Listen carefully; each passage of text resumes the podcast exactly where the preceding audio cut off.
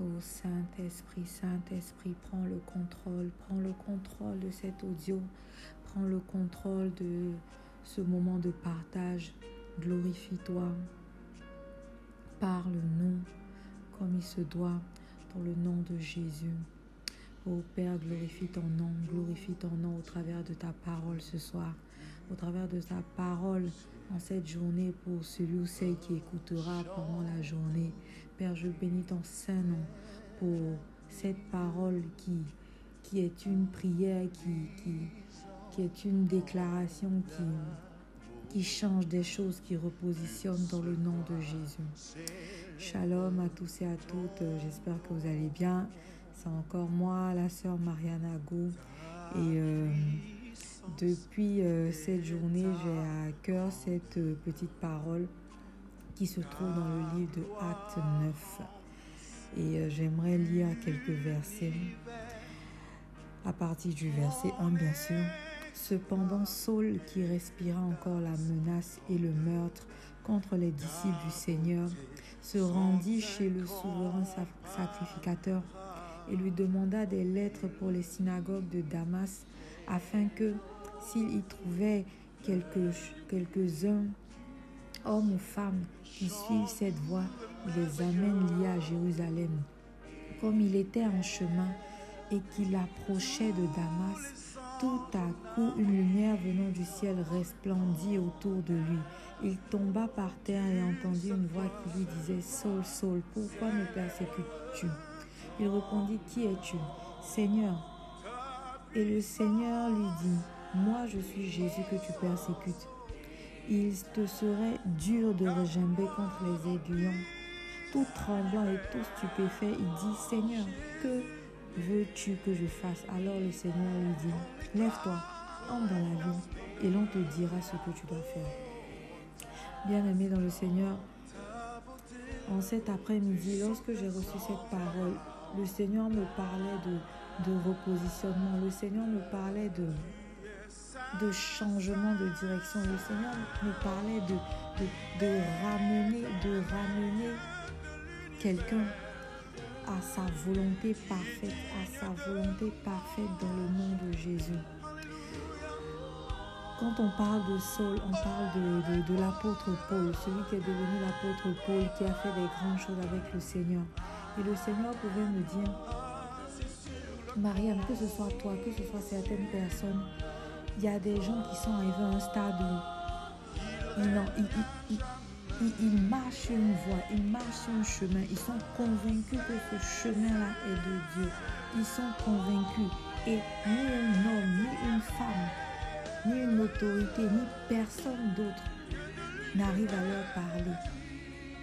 Et pour ce genre de personnes, Dieu seul, Dieu seul, Dieu seul peut les arrêter. Dieu seul peut les arrêter. Dieu seul peut leur parler. Dieu seul est le dernier recours pour les ramener sur la voie du Seigneur. Et il me disait comme ça cet après-midi, Marianne, il y a certains cas où c'est moi, c'est moi qui dois agir, c'est moi qui dois intervenir afin de ramener plusieurs sur la voie. Oui, Saul pensait qu'il était dans le vrai. Saul pensait qu'il était en train de suivre le Seigneur. Saul pensait que il était en train d'accomplir la volonté de Dieu selon ses principes. Mais Saul était arrivé à un stade d'endurcissement de cœur où seul le Seigneur pouvait le ramener à lui-même.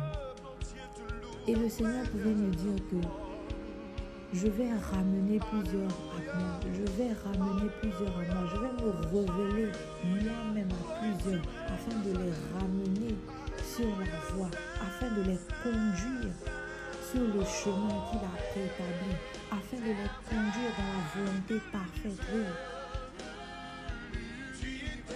Et je prie maintenant dans le nom de Jésus que ou celle qui n'est pas sur la voie de Dieu, ou celle qui n'est pas en train d'accomplir les desseins du Seigneur, ou celle qui est endurci de cœur, ou celle qui, qui n'entend même plus la voix de Dieu au travers des hommes, au travers des femmes, je prie que, comme le Seigneur l'a annoncé, que le Seigneur, que le Seigneur, que le Seigneur lui-même vienne et se révèle à, ces personnes-là, que le Seigneur se révèle à ces personnes afin de, leur, afin de les faire tomber de leurs chevaux, afin de, leur, de les faire tomber de leurs chevaux, afin de faire tomber les écailles, ces écailles qui empêchent de voir, ces écailles qui empêchent de voir comme Dieu voit, ces écailles qui empêchent de voir, ces écailles même qui, qui, qui, qui, qui floutent la vision, qui la vision, que le Seigneur fasse tomber ces écailles-là,